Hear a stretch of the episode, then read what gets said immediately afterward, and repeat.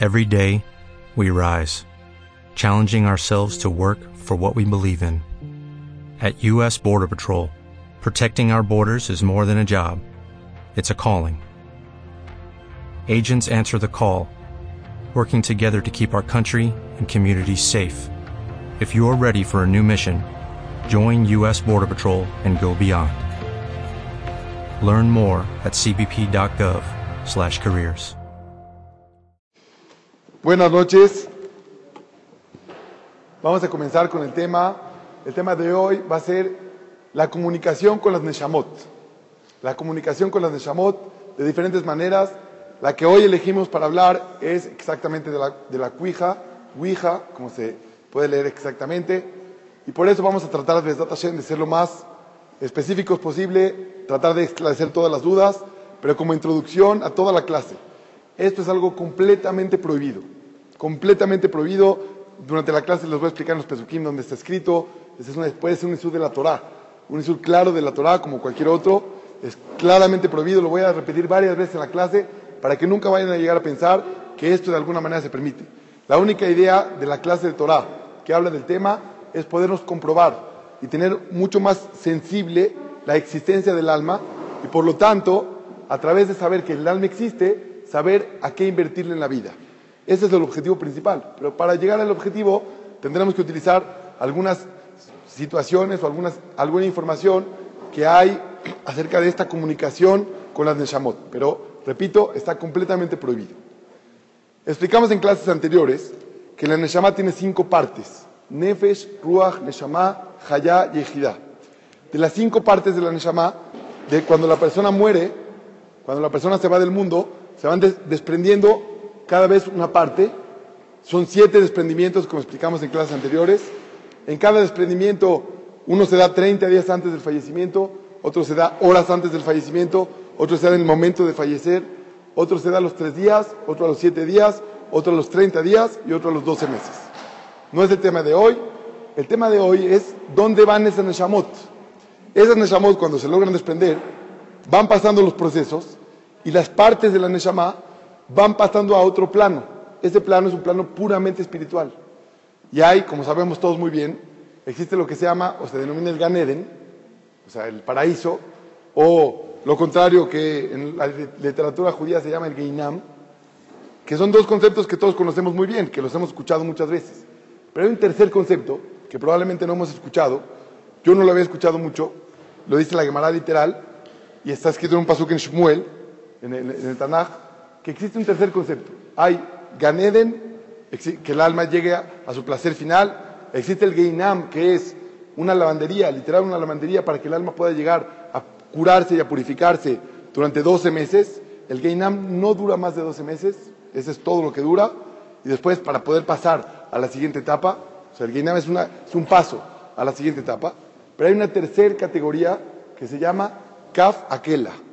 Kaf Akela así como lo menciona el Pasuk Shmuel en, el Tanaj, y lo, menciona la Gemara Maseje Shabbat, el Kaf Akela. Kaf Akela significa que las almas, no el, el, llegar al Geinam es llegar a un proceso de purificación, por medio del cual esa alma después va a pasar ya a su descanso final cerca de Hashem en el Ganeden. Pero hay algo que todavía es mucho peor que eso, que significa no entrar ni siquiera al, al Geinam, no entrar lo que significa, dice la Gemara, lo, lo, nombro literal, solamente lo que está escrito ahí, que un ángel está en, un lado del mundo y el otro ángel está en el otro lado del mundo y se avientan a Neshama de un lado al otro. Juegan voleibol, tenis, no sé exactamente qué, pero están jugando todo el tiempo, con el alma, eh, todo el tiempo. ¿Cuánto tiempo dura esto? Normalmente, toda la eternidad. Toda la eternidad. Estamos hablando que toda la eternidad. Eso es un concepto muy duro. El concepto del Kafakela es un concepto duro, como dice el Pasuk Shmuel, habla de los Reshaim. Los Reshaim van a este tipo de lugares en el Shabbat y así se define.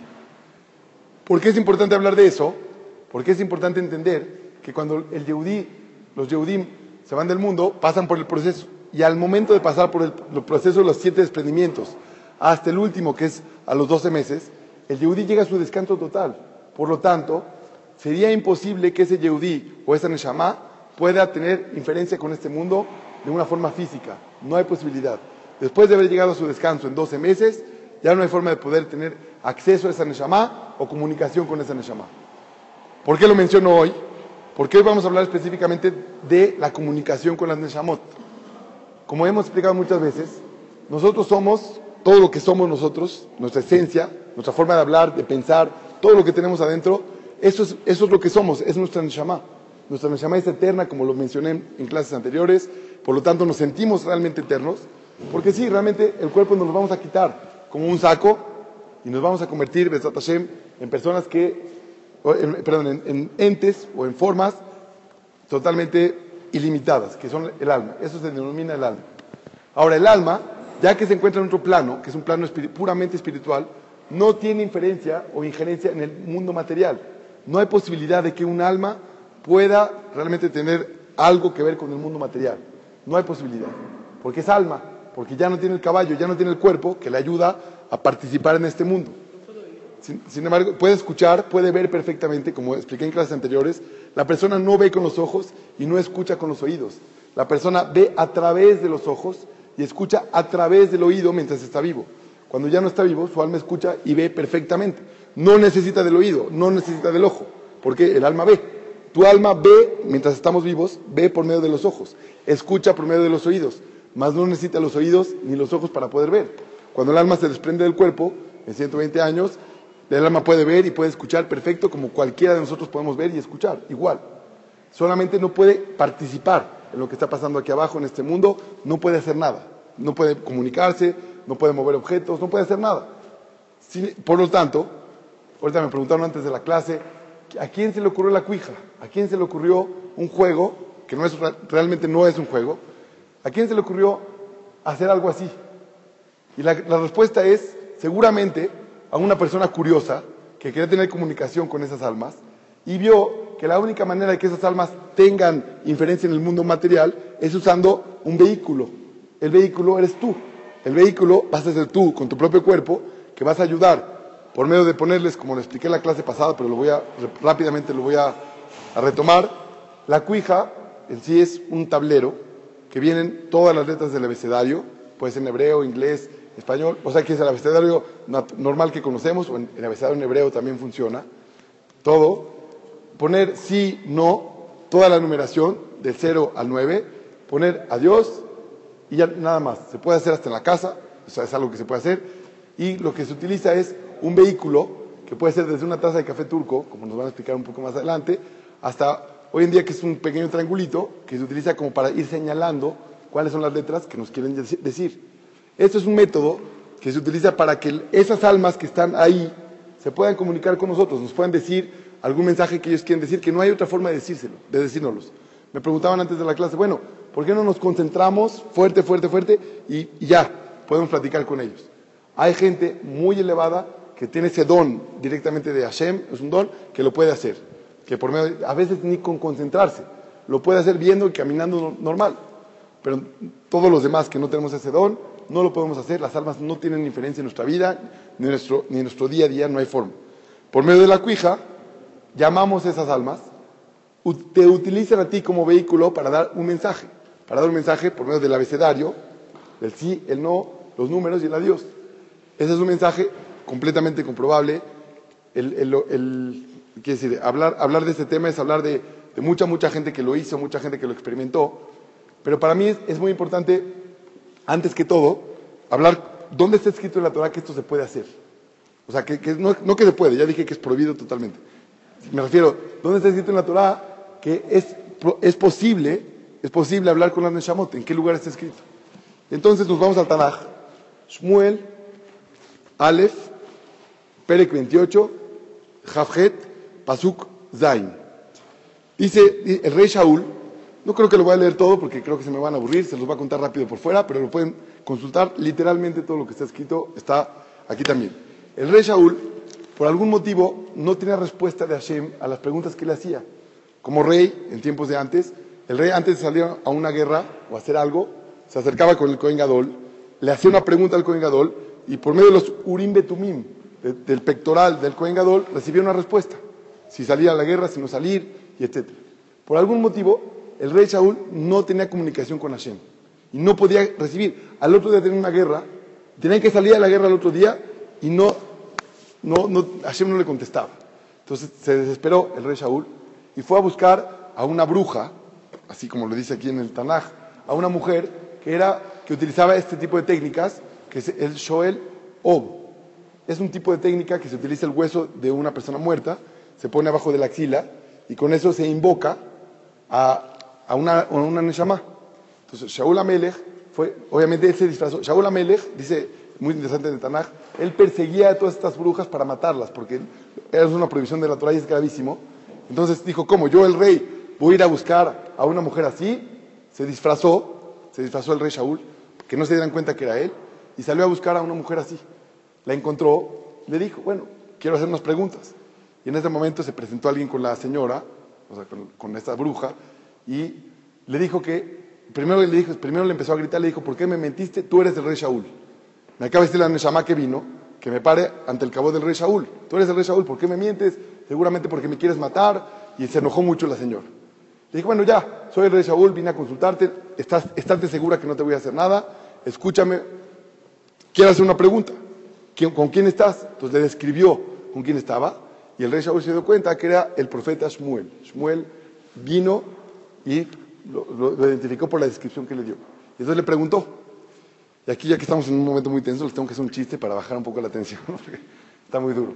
Había, había una pareja, de, perdón, ahorita estamos en tiempos de mundial, dos amigos, muy amigos, aficionados al fútbol, les encantaba jugar, no podían vivir sin el fútbol. Entonces, dice uno, estoy muy preocupado, ya estamos grandes, nos vamos a morir. ¿Qué pasa si arriba en el cielo no hay fútbol? ¿Qué vamos a hacer? Y entonces estaban nerviosos los dos, pero ¿sabes qué? Pacto.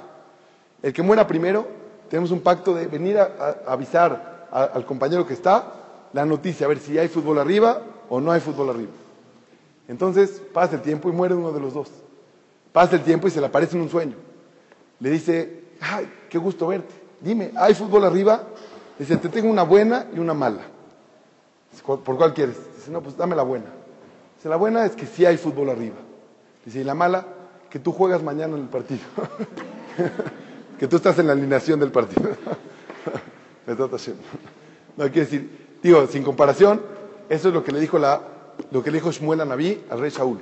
Le dijo, sí, vas a, a la guerra, en la guerra van a perder, y tú mañana vas a estar acá. Mañana vas a estar aquí, arriba conmigo. Se acabó, y así sucedió. Salieron a la guerra, perdieron la guerra, y el rey Shaul murió, y estaba con, con, el, con Shmuel a Naví.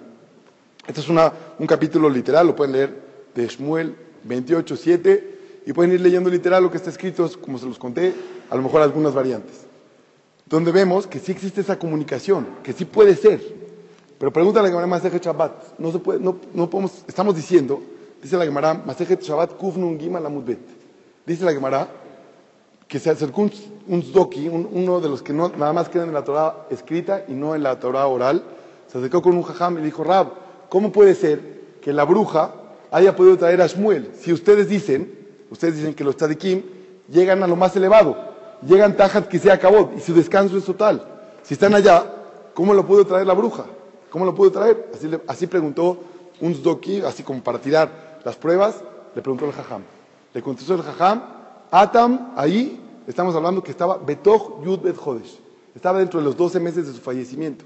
Dentro de los 12 meses, como explicamos en clases anteriores, está en un proceso todavía de subir y bajar.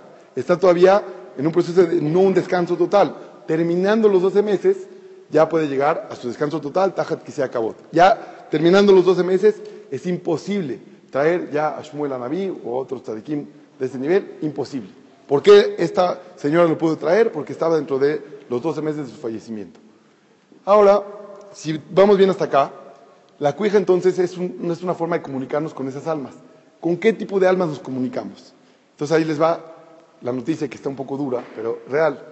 Nosotros nos comunicamos con las, las, almas que se encuentran en los peores lugares espirituales, los peores lugares espirituales. Por decir, si, si hablábamos de los barrios de México, vamos a es toparnos con la gente de Tepito, con gente ratera, con gente difícil. Así, los peor, el peor de los lugares espirituales es la gente que se encuentra accesible a poder llegar a contestar, algo en, la cuija o a influir o ayudar, o por medio de ti, que es un vehículo, ayudarte a, darte un mensaje.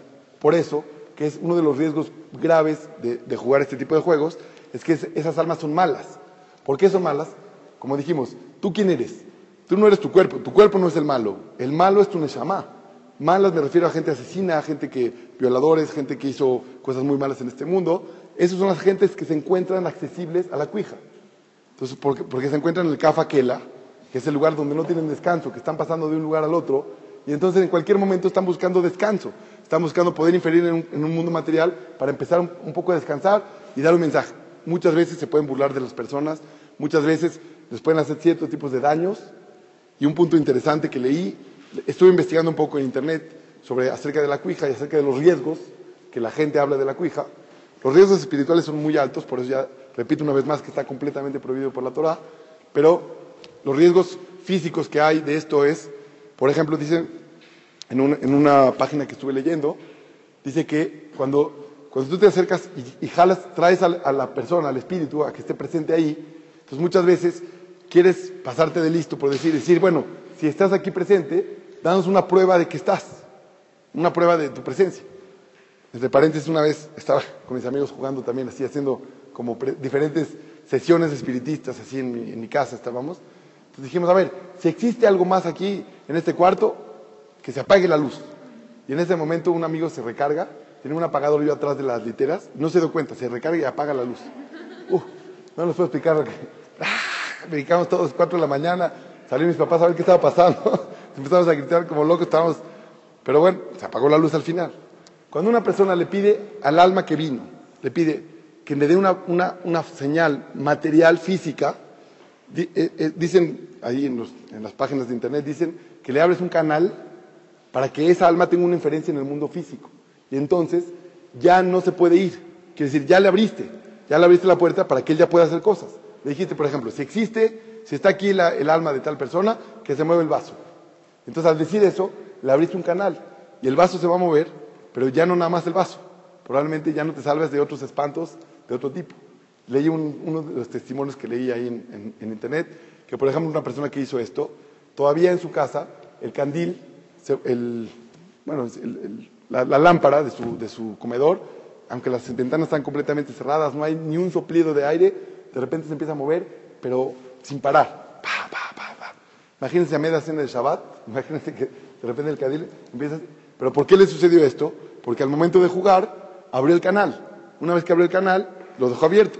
Y esas almas, que como les dije no son almas buenas, ya tienen diferencia en este mundo y se quieren burlar de la gente y quieren hacerles daño. Ah, no pueden hacer un daño físico, así como, como se escucha, pero les quieren hacer un tipo de daño y etc. Hay muchas, muchas comprobaciones de que esto es real.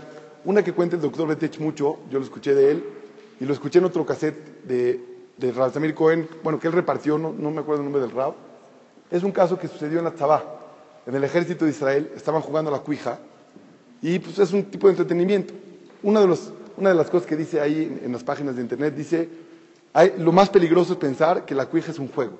Es lo más peligroso que hay, porque, porque se juega sin, sin, sin lógica, sin, sin, inteligencia, pensando que es un juego. Pero yo ya lo investigué, en diferentes jugueterías a hoy, hoy se puede conseguir. Vas a Juguetrón, a Juguetivici, pides una cuija y te la dan. Cuesta como 250 pesos y te la dan como si fuera un juego normal. Muy delicado. Estaban jugando en el ejército israelí y de repente estaban jugando y, estás acá, sí. El, alma, lo único que les marcaba es repetidamente números. Cero, tres, tal, tal, números. Una vez, dos veces, tres veces, lo único que les marcaba eran números. Hasta que vieron que se repetían tantas veces que les empezó a dar miedo. ¿Qué hicieron? Apuntaron los números, apuntaron la secuencia de números, la anotaron. Después, en el se me olvidó explicarles cómo se juega, pero eso se va a encargar mi tío Moy explicarles un poco mejor de cómo se juega, pero empezaba, empezaba a moverse la, el triángulo hacia parpar cajol. Parpar cajol significa mariposa azul. Parpar cajol. Y, varias veces, parpar cajol, parpar cajol, ya, se despidió. Adiós, se despidió. Los soldados que estaban jugando vieron que los números que se repitieron muchas veces que tenían apuntados y parpar cajol, se les hizo muy raro. Dijeron aquí, no, no sé, está raro. Empezaron a ver los números y parecía un número de teléfono. O sea, coincidía con algún número de teléfono, agarraron y marcaron. Marcaron el número de teléfono, les contesta del otro lado una señora mayor, se escuchaba una señora muy mayor, le dicen, ¿quién habla? No, pues hablamos del ejército, este, ¿quién es? No, pues, ¿quién, ¿con quién quiere hablar? Y etcétera, le empiezan a hacer preguntas, le dicen, bueno, nosotros no, sabemos nada, salió este número aquí en un juego que estamos haciendo y salió Parpar Cajol. Y en ese momento se escucha en el teléfono cómo se desmaya la señora, se desmayó. Entonces ellos empiezan a investigar y empiezan a checar la ubicación de la señora, se, juntan con ella después de unos días y le, dicen, bueno, ¿qué pasó? ¿Qué fue lo tan grave? Dijimos, mariposa azul, ¿qué tiene que ver? Les dijo la señora, mi, esposo falleció hace poco tiempo y nos pusimos como señal entre nosotros, como señal nos pusimos que el que se muera primero para saber si hay otro mundo después de este, nos iba de alguna manera a señalar Parpar Cajol, una mariposa azul mandaron una mariposa azul, pero creo que no hay, o así. Y ahora el esposo, por medio de los soldados de la cuija, le mandó a su esposa decir así, por eso se desmayó, literal. Esto es un caso documentado en Israel. El doctor Betech, cuando dice cosas, todas están perfectamente documentadas. Bueno, y si nos vamos un paso más adelante, les quiero platicar algo muy bonito. Este es un paréntesis en nuestra clase, pero muy padre. Estaba leyendo yo la salahot de cómo jugar la cuija, pero ya les dije que es prohibido. Me refiero a que, ¿cómo, dicen en Internet que se debe de jugar?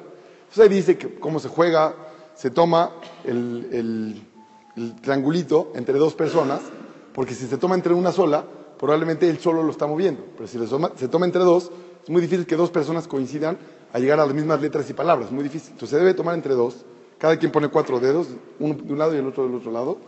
Y dice ahí, si te tardas mucho en conectarte con las Neshamot, ¿qué debes de hacer? revisar que el cuarto esté completamente bien, que no haya problema, entonces ya revisas. Dice, segundo paso, apagar todos los aparatos eléctricos, porque los aparatos eléctricos pueden tener interferencia con las Neshamot. Eso es algo que yo no entiendo bien, ni, creo que esté documentado en nuestra Torah. Pero así dice, apaga todos los aparatos eléctricos y así te puedes conectar mejor. Y vas a ver, comprobado, que te vas a poder conectar mejor. Yo después de leerlo, que son para mí, son tuyos, son tonterías, pero después de leerlo me dio un musar impresionante. Estamos en una generación de muchos aparatos eléctricos. Y esos aparatos eléctricos no nos dejan conectarnos, pero no con las Neshamot, con nuestra Neshama, con la que tenemos adentro. Entonces dicen, si tienes dificultades para conectarte con tu Neshama, ¿qué tienes que hacer? Apagar los aparatos eléctricos. Apaga tu celular, apaga tu computadora, tira el iPhone y el iPod por, las ventanas y así te vas a dar cuenta cómo te puedes llegar a conectar. Se lo comenté a alguien ahorita en la clase y me dijo, sí, la prueba es Shabbat. Te desconectas de todo para conectarte con Akadosh Baruch. Shabbat, no hay conexión, no hay internet, hay una conexión con tu propia Neshama y asimismo con Akadosh Baruch. Pero bueno, este es un paréntesis, Yendo un paso más adelante, lo, que eh, hay, muchos testimonios, hay muchas, muchas personas que lo jugaron. En lo personal, en alguna ocasión yo, no, yo, no, yo lo jugué algunas veces, pero personalmente vi situaciones muy, muy, muy extremas, interesantes, las conté la semana pasada a pesar de que estaba todo oscuro y estaba más tenebroso, pero, pero en este caso me gustaría mucho invitar al señor Moisés Jafif, que está aquí con nosotros, nos va a platicar algunas, algunas de las experiencias que él tuvo cuando lo hacía. Repito, está completamente prohibido, simplemente es para darnos una idea de que esto existe, tener mucho más sensibilidad a que tenemos en presencia en nuestro cuerpo la Neshama, la Neshama es parte de nosotros y realmente a ella le tenemos que invertir. Prestación, por favor, Javor, muy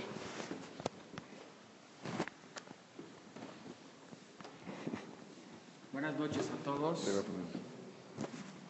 Antes que nada, quiero agradecer al RAP que me dé la oportunidad de dar un testimonio de, pues, de una experiencia o de varias experiencias que yo tuve junto con muchos amigos que el día de hoy ya son grandes, ya tienen hijos, ya tienen nietos. Y todo empieza con, con esa curiosidad que siempre tienen los jóvenes. Ustedes que son jóvenes, pues hay esa curiosidad del más allá, de las cosas que muchas veces no son tangibles, que uno las pueda ver, qué puede, lo que, qué puede ser lo que esté pasando en este mundo. Y todo inició una vez que estábamos en Cuernavaca, eh, en una buena noche. Llegó a México un pariente nuestro que casualmente, como dijo el Rab, es, era un pariente lejano que vivía en Israel y que era eh, Hayal, era soldado del ejército de Israel. Y en Israel es común que los soldados, no es muy común, pero sé que es común que los soldados en sus ratos libres se dediquen a hacer el tema de tratar de consultar a, los muertos a través de, la cuija. Pues yo era muy, muy joven, yo tenía a lo mejor 15, 16 años, y estaban este muchacho que era el Hayal con gente que era mayor que nosotros haciendo esta sesión de espíritus.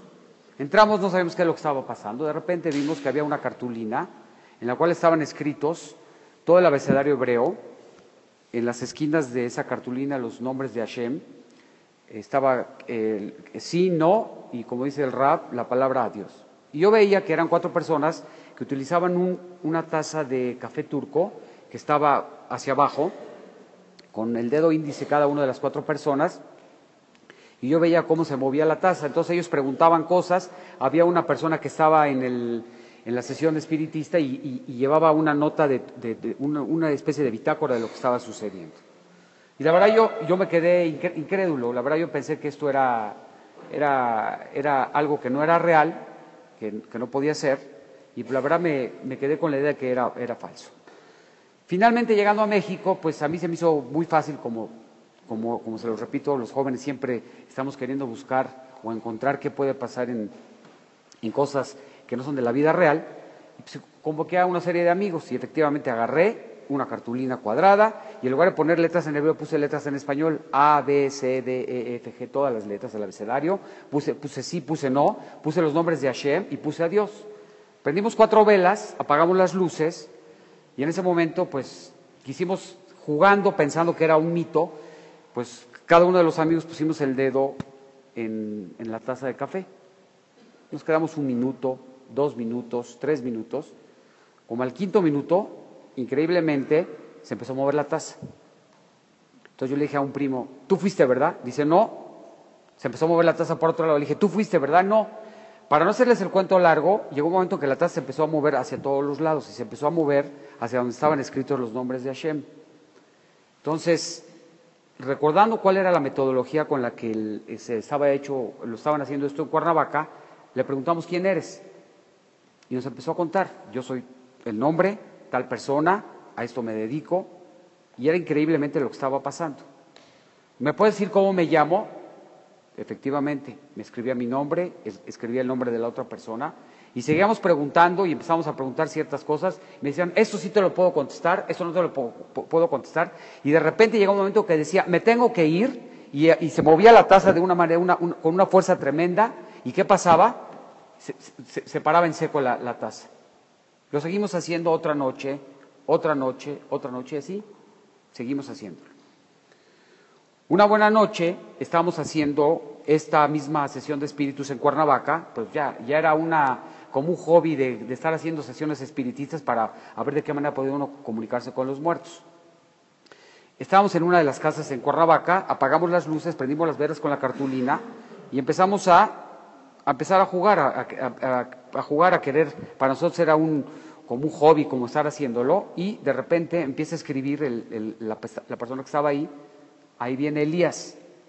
¿Quién es Elías? Ahí viene Elías. Y nos escribía, ahí viene Elías. Ahí viene Elías. De repente, pasaron tres minutos, llega un tipo, abre la puerta, tira la puerta y quién era el papá de una de las chavas que estaba ahí. Y era el señor Elías. ¿Qué es lo que están haciendo? ¿Cómo es posible que estén ustedes jugando, con, tratando de llamar a las almas o estar queriendo molestar a las almas? Y ahí fue donde nosotros nos dimos cuenta que realmente pues, alguien se estaba comunicando como nosotros. ¿Cómo, iba a poder, ¿Cómo íbamos a poder saber algunos de los que estábamos de alguna forma queriendo si lo quieren ver entre comillas, jugar con, la cuija, que ahí venía Elías. Y efectivamente, así fue. Y así nos seguimos. Un buen día estábamos un sábado en la noche, ya no era de ir a salir a cenar o salir a estar con los amigos, sino era juntarse a los amigos para estar queriéndose comunicar con los muertos. En algunas ocasiones los muertos nos decían que, era, que eran artistas, que era Pedro Infante o que era eh, otra persona, o que eran bebés. O sea, era una cosa que estábamos muy, muy metidos. Un buen día nos dice el, o sea, el espíritu que estaba platicando con nosotros, nos dice, no vayan mañana a Cuernavaca. ¿Cómo sabía que íbamos a ir a Cuernavaca? Y tenemos un plan de ir a Cuernavaca. Es más, nos íbamos a escapar, todos los amigos con las chavas nos íbamos a ir a Cuernavaca a pasar el día a Cuernavaca. ¿Cómo lo supo? Y dijo, no vayan a Cuernavaca. Y efectivamente nos enteramos que al otro día en Cuernavaca, a las 7 de la noche, se volteó un, un tráiler en Cuernavaca y quedó la carretera de Cuernavaca cerrada durante toda la noche. ¿Y qué hubiera pasado? Hubiéramos ido a Cuernavaca con todas las con todas las jovencitas. Hoy en día a lo mejor es muy fácil que se vayan. En esa época llevarse a una jovencita a pasear era en, plan de amigos, pero ahora sí que a escondidas de, los papás de nosotros, pues no íbamos a poder regresar a México y en esa época no había que el celular para comunicarse. ¿Cómo sabía la persona que estaba o el espíritu que estaba conectado con nosotros que el día siguiente iba a haber un, accidente en la, carretera de Cuernavaca. En resumen, esto es real, esto existe, se puede uno comunicar con los muertos, pero como dijo el rabino, está prohibido por la Torah y es gravísimo, gravísimo este, consultar a los muertos porque no los puedes molestar. Yo escuché algún testimonio del rab Jacob Hillel, que es el Rosh Mekubal que existe hoy en, el Estado de Israel, que inclusive hay un libro en donde él habla del tema y él es muy claro, esto existe, pero no se puede, no se puede, eh, no se puede hacer porque está prohibido por la Torah y por Dios. Entonces, si Dios dice no puedes consultar a los muertos, es porque se pueden consultar. O sea, si Dios te dice no lo puedes hacer, es porque se puede hacer. Y como dijo el Rab Jacob Hillel, nosotros tenemos que caminar en este mundo, tamim y Hay que ser ingenuos, hay que caminar con, el derech que, Hashem nos da. O sea, Hashem nos cuida. ¿Y para qué queremos saber? ¿Y para qué queremos consultar? ¿Para qué queremos estar seguros si existe vida o no existe? Vida después de esta vida, seguro existe. Eso no cabe duda. ¿Se pueden consultar los muertos? Sí se pueden consultar. ¿Cuál, puede ser el pago que se puede pagar? Un precio muy caro. Yo sé de gente que hizo este tipo de consultas y a través del tiempo, y no muy, muy, muy, a largo tiempo, tuvieron accidentes muy, muy, muy severos, tuvieron problemas de salud, accidentes, este, carreteros, porque como dijo el RAP, en el momento que tú estás consultando un muerto, estás abriendo un canal y tú no sabes esa alma si está en el limbo, de alguna forma está eh, navegando en el limbo, ¿qué, es esa alma? Puede ser un alma que te puede hacer mucho daño. ¿Y cuál es el sentido? Si aquí la duda es, ¿existe la forma de comunicarse con los muertos? Sí existe. ¿Hay que hacerlo? Prohibido. ¿Para qué? ¿Qué, ¿Qué, sentido tiene? ¿Para qué? ¿Para qué molestarlos? Ellos ya están en su, ellos están en su, en su, en su, en su, en su, en su terreno, bueno, es un terreno espiritual y hay que respetarlo. Y eso es muy importante, que sepamos que cuando la Torah nos dice ciertas cosas que no hay que hacerlas, hay que respetarlas, y seguramente el que escribió, el que escribió o el que dictó ese libro, cuando lo dictó, supo por qué lo dictó. Y, él, y, y, el, y a Kadosh Barujú cuando dijo no lo hagan es, es porque no, no hay que hacerlo. Qué bueno que existan conferencias eh, hoy en día. Si nosotros hubiéramos escuchado el testimonio o las pláticas de un rabino hace 40 años y hubiera habido lo que hoy en día que Baruch Hashem, la verdad es un orgullo, qué bonito el poder ver a tantos jóvenes que en lugar de estar perdiendo el tiempo en cosas vanas están escuchando Dibrei Torah. Nosotros cuando éramos jóvenes no teníamos e-, esa, esa, esa posibilidad. Qué bueno que exista hoy en día esto. Y qué bueno que exista porque si en, si en ese momento no hubiéramos, hubiéramos tenido la posibilidad de poder conocer un poquito más la Torah, quizás no hubiéramos hecho este, cosas que son indebidas. Pero existe la Teshuvah, ya hay Teshuvah y, y qué bueno que exista gente que escuche y que sepa que esto no se puede hacer. Y pues es un gusto poder haber compartido con ustedes esta, este testimonio. ¿Perdón de? Porque alguna de las personas que lo hacía con nosotros tuvo un accidente y este y, prefiero no entrar más en detalle. no hay que hacerlo. Como uno de los testimonios que, dice el rabino, una vez estábamos a la hora de la, de la sesión espiritista y de repente se apagaron las velas. O sea, ¿quién las apagó? Se apagaron, o sea, de terror, o sea, como las películas de Hollywood, que de repente se apagaron las velas. Y luego habían espíritus que te decían, porque muchas veces tú les dices, vete, porque si te dicen no me voy, si no me dicen shalom, yo me, yo me voy, ahí se quedan. Vete, por favor, no me voy. Vete, no me voy. Vete hasta que no estás seguro que se fue, porque si no se va, puede pasar lo que dijo el rabino del tema de las, de las lámparas y toda esta situación.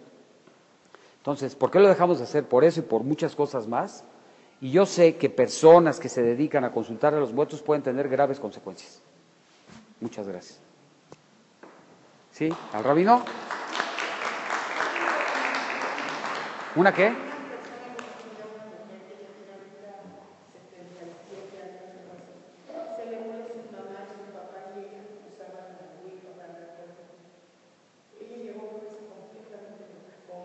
Ahí está.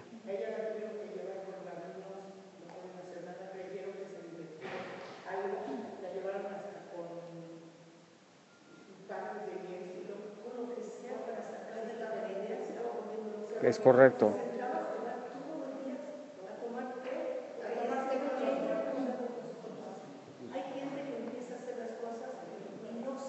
No mide.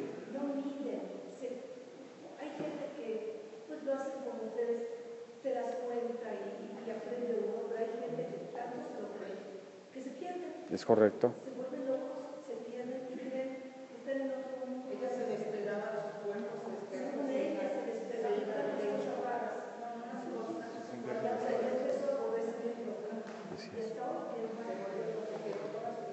Pero, pero.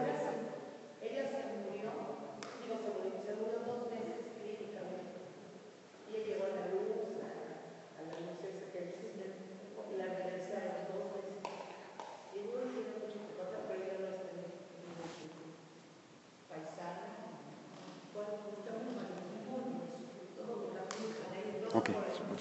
No, de qué, con mucho gusto. Le agradezco mucho a Moy por su tiempo, por su testimonio muy bonito, la verdad, muchas gracias.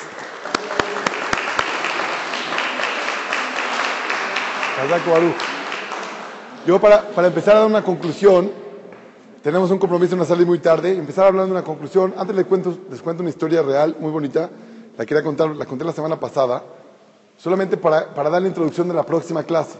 Esta, esta historia es solamente para introducir la próxima clase. Hay personas que tienen la posibilidad de ver almas, como dije, involuntariamente, quiere decir, sin, siquiera querer, las pueden ver. Principalmente Hashem le da estos dones, este don, a personas que eso no le va a afectar en su libre albedrío. Quiere decir, que el poderlas ver todavía no les va a hacer algo que pueda afectar su libre albedrío. ¿Por qué nosotros no podemos ver almas? Yo en lo personal, si viera un alma, en este momento me voy a vivir a Israel, me compro una casa enfrente del cótel y ahí me quedo toda mi vida. digo, ¿qué? Después de, después de ver que nosotros somos alma y verlo claramente con los ojos, pues obviamente tomaría las decisiones más probablemente extremas del mundo. Hashem no me lo da porque no quiere limitar mi libre albedrío. Quiere que todavía sea como una prueba para mí, para que yo pueda seguir creciendo y haciendo todo mi esfuerzo, Besat Hashem, en base a esa duda. Al quien le dio esas posibilidades es quien no tiene ese libre albedrío para hacerlo. Por ejemplo, el siguiente caso es un caso real, comprobable, de un niño, y eso es muy común en los niños, que tienen sus amigos imaginarios. Y entonces mucha gente muchas veces piensan que los niños están locos o que jaditos son chicos, son niños y no saben. Y sucedió con una conocida mía que nos, me lo platicó de primera fuente. Esta es Morá, estaba en la escuela y había un niño que tenía su amigo imaginario y lo veía hablando solo y así. Le decía, ¿con quién hablas? Y decía, Morá, estoy hablando con mi amigo, estoy hablando con él. Y Morá, estoy hablando con mi amigo. Ah, pasó el tiempo y no le hizo mucho caso. En una ocasión estaban todos los niños por salir al recreo. De repente el niño se quedó fijamente viendo hacia los juegos, hacia los juegos del recreo. Fijamente así. Se acerca a la mora, le dice, mi vida, ¿qué estás viendo? Le dice, estoy viendo a mi amigo, se está divirtiendo en los juegos. Ahorita está jugando en el carrusel. Y en ese momento el carrusel se empieza a mover. Y, cuando, cuando sucede eso, mi tía, bueno, era una de mis tías, mi tía en ese momento se desesperó. Ahí sí ya empezó a entender lo que estaba pasando con el amigo imaginario, Obviamente trajeron un rab, a un rab especialista en el tema, hicieron unos diferentes teilim y tefilot para liberar esa neshama que se encontraba cercana en ese lugar. Les digo que los niños son los que tienen esa sensibilidad porque a un niño no le afecta en su libre albedrío. A un niño, conocer o ver o tener su amigo imaginario, no lo hace pensar que a lo mejor entonces tengo que ser más mitzvot para alimentar más mi alma. No lo hace pensar eso porque es un niño. Por lo tanto, Hashem le da esas posibilidades solamente a gente que lo puede, o sea, que decir, que lo puede mediar con su libre albedrío. Por eso, en la próxima clase vamos a hablar de este tema en específico. Voy a traer diferentes gemarot lugares donde grandes jajamim, Rabbi dentro de ellos y otros cuantos, hablaban claramente con las neshamot, como se habla con cualquier otra persona. Tenían diálogos claros y perfectos con esas neshamot, con esas almas. Y Besat Hashem vamos a tratar también de que venga alguien a testimoniar este, este, este hecho. Para concluir nuestra clase de hoy, les quiero contar algo muy interesante. ¿Por qué nos interesan tanto estos temas? ¿Por qué estamos todos atentos y tenemos hasta un poco miedo o estamos emocionados de pensar que eso existe? ¿Por qué? ¿Cuál es el motivo que hay tanto interés en nosotros de escuchar esto? El ser humano, todos los seres humanos, tenemos una necesidad de tocar lo ilimitado. Quiere decir, todas aquellas cosas que nos limitan no nos gustan. Las cosas que nos ilimitan, que nos hacen sentirnos ilimitados en tiempo, espacio, lugar, o por ejemplo, en comunicación con cosas que otros no ven y etcétera, eso nos da mucha satisfacción, porque es algo que Hashem puso en el chip, en el alma de todos, de todos los seres humanos, principalmente los Yehudim, como tendencia a la búsqueda de la ilimitación, de, de lo elevado, de lo ilimitado. Y entonces aquí viene la conclusión de la clase de hoy. La conclusión es la siguiente. No busquemos comunicarnos e ilimitarnos con Neshamot de otras personas. Busquemos ilimitarnos comunicándonos con nuestra propia Neshama. Cuando te, puedes con, comunicar con tu propia Neshama a través del instructivo que Hashem nos dio, que es la Torah, puedes lograr tener esa satisfacción de ilimitarte, pero de forma natural. Quiere decir, de forma completamente permitida, de hecho, alabada por Hashem en la Torah, y se puede lograr. Se puede lograr que a través de una verajá, a través de una tefilá, llegas a conectarte a un nivel increíble y sientas satisfacción como la satisfacción que sentimos o tenemos cuando estamos buscando este tipo de temas. Retomando las palabras de Moy, que una vez más te agradezco mucho por tu tiempo y por haber venido, retomando las palabras, sí, antes los jóvenes no tenían un espacio como este para poder escuchar una clase de Torah y sentir un poco de ilimitación en su corazón y venir cada miércoles en sentirse cómodos y contentos. Entonces tenían que buscar mucho más este tipo de técnicas para poderlo sentir. Por eso los soldados en Israel que están en la guerra y están en, en diferentes momentos libres, necesitan sentir esa satisfacción de limitarse. Pero esa misma satisfacción se puede sentir cuando abres un libro de Torah. Esa misma satisfacción se puede sentir cuando te conectas en una tefila con Hashem y te puedes comunicar con Él literalmente, así precioso. En una amidad te puedes sentar, perdón, parado, cerrando tus ojos y conectándote con Okadosh Baruj Ese es el verdadero objetivo de un yudí en, en su paso en este mundo, Hashem, en su unión de cuerpo y alma. El yudí tiene que utilizar su cuerpo para que su alma tenga parte en este mundo, que sea un vehículo de su alma en este mundo y que su alma cada vez esté más elevada. Para que realmente Besat Hashem, esa alma crezca, chocomilk, agarre fuerzas, agarre, cada vez esté creciendo y superando cada vez más. Y esa satisfacción es la misma satisfacción que todos los seres humanos buscan de ilimitarse. Para terminar, un ejemplo muy claro de esto es los grandes Hasidim, los grandes Jajamim anteriormente, sabían este secreto y, se deleitaban espiritualmente cuando decían una verajá. Entonces el famoso ejemplo de un rab que le dijo un alumno, el rab le dijo a su alumno, tú, para poder comer, tienes que decir una verajá. Para poder comerte una manzana, tienes que decir una verajá para podértela comer. La diferencia es que yo, para poder decir una verajá, me tengo que comer una manzana. Para poder sentir el placer espiritual increíble de decir una verajá, pues ni modo, me tengo que comer también una manzana. Quiere decir, al revés, dando una, un giro total al placer espiritual que en este mundo está. Si lo buscamos, lo vamos a encontrar. Bienvenidos a todos. Con eso concluimos y escucho las preguntas. Bienvenido. As a new Western Union customer, you can enjoy a $0 transfer fee on your first international online money transfer. Send money to your family and friends back home the fast, easy, and reliable way. Visit westernunion.com or download our app today to get started, and your first transfer fee is on us. FX gains apply, not available for credit cards and transfers to Cuba. Services offered by Western Union Financial Services Inc. and MLS 906983 or Western Union International Services LLC and MLS 906985.